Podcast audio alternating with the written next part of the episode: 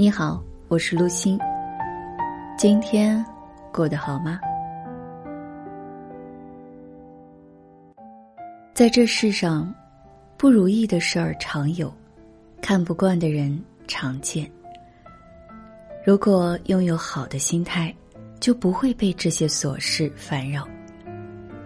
佛家讲，万法唯心造，人们对于外界环境的感知。其实都是自己的心念所感召。心有一切有，心空一切空。心乱一切乱，心安一切安。人生的很多烦恼，都是源自我们的心中执念。执念什么，必然受困什么。古人云。风月无今古，情怀各相异。古今风月都一样，只是看的人心境不同，所以产生了别样的感觉。就像我们常说的：“心中有佛，则所见皆是佛。”内心若是安定自在，则无论身处什么样的境地，都能够。悠闲自得。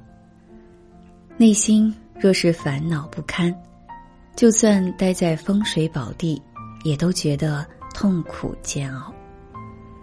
我才是一切的根源，一念天堂，一念地狱。你的生活全是由自己而创造。《菜根谭》中有这样一则故事。姜子牙和申公豹一起在昆仑山学艺。下山之前，师傅给了他们一人一本奇书。姜子牙在书中看到了美丽的山川景色，祥和秀美；而申公豹在书中看到了烧杀抢掠，血流成河。师傅于是感慨。心善之人看什么都觉得是美好，凶险狡诈之人看什么都是黑暗。心邪一切邪，心正一切正。一切唯心造，无心自解脱。《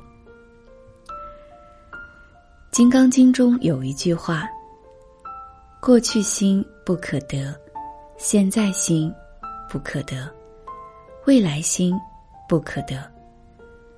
人的喜怒哀乐，皆由自己的心决定。心是一切的根源，是烦恼的根源，也是快乐的根源。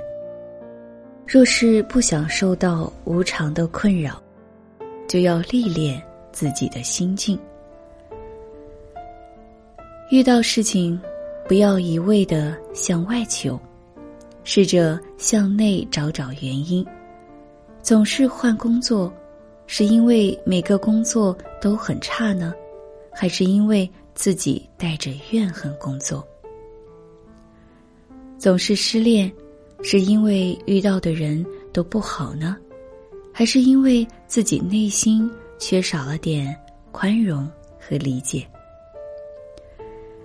很多时候，问题的根源是在自己的内心。让你烦恼的人，可能是来帮你的；让你痛苦的人，可能是来渡你的。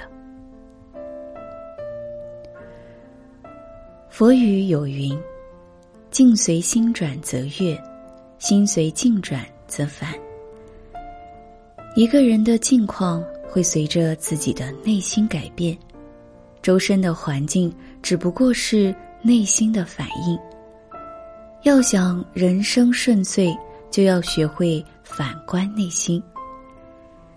心随境转，苦不堪言；境随心转，才得自在。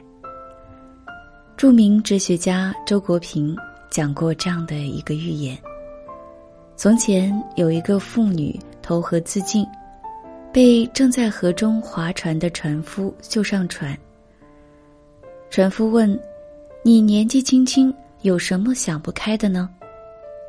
妇女哭诉道：“我结婚两年，丈夫就抛弃了我，孩子又不幸病死了，我活在这世上还有什么意思？”船夫又问：“两年前你也没有丈夫和孩子，过得自由自在，无忧无虑，你只不过是被命运之船送回了两年前。”现在你又自由自在了，无忧无虑了。妇女听了这话，心里顿时敞亮了，高高兴兴上了岸。人生的苦乐，有很大一部分都是心态造成的。一个人总是想着快乐的事情，他就会变得快乐；总是想着悲伤难过的事情，就会变得忧郁。心中无尘，心自安，烦恼由心而生。改变自己，才能改变一切。曾经有一个人很喜欢蝴蝶，他买来网子和运动鞋追逐蝴蝶，终于气喘吁吁的抓到了几只，但是蝴蝶困在网里挣扎，丝毫没有美丽而言。那个人也很失望。另一个人也很喜欢蝴蝶，他于是在窗口种植了漂亮的盆栽，静静地坐在窗边品茶，看着蝴蝶翩翩而来，心情很是愉悦。一切向内求，你变了，一切就变了。只要做好自己，一切都会好起来。你若盛开，蝴蝶自来。古语有云：“身安不如心安，屋宽不如心宽。”物质的富有不是真正的富有，内心的丰盈才最珍贵。人生苦短，很多事情没有必要太过计较。心宽一寸，路宽一丈。心宽了，烦恼自然就少了，日子。自然就顺了，人生也会圆融自在了。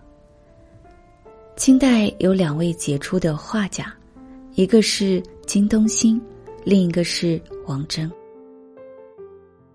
金东兴的画画技巧高超，待人谦和宽容，所以人们都十分钦佩他。而王征就很见不得金东兴，只要见到金东兴的画作。总要出言诋毁一番，有时候甚至在人多的集市，王征都要对金东兴的画作指指点点。金东兴却不以为然，也不恼怒，只是默默的收起画作，转身回家。有一次，众人被一位朋友请去家中赴宴，金王也在其中。酒过三巡，有人提议。以柳絮为题作诗，王征想要争先，就脱口而出：“飞来柳絮片片红。”众人听了愕然相顾。柳絮是白色，本是常识，王征却说出这么没有常识的句子。话说出口，王征顿时酒醒，羞愧不已。这时，金东兴又对一句。夕阳返照桃花渡，三月桃花渡在夕阳的映照之下，自然变成了红色。这句巧妙的呼应了王征那句诗的意境，更加化解了王征的尴尬。众人纷纷称赞王征羞愧难当，从此不再诋毁金东兴。做人心量越大，成就。也会越大，心底无私天地宽，心有海量万事容。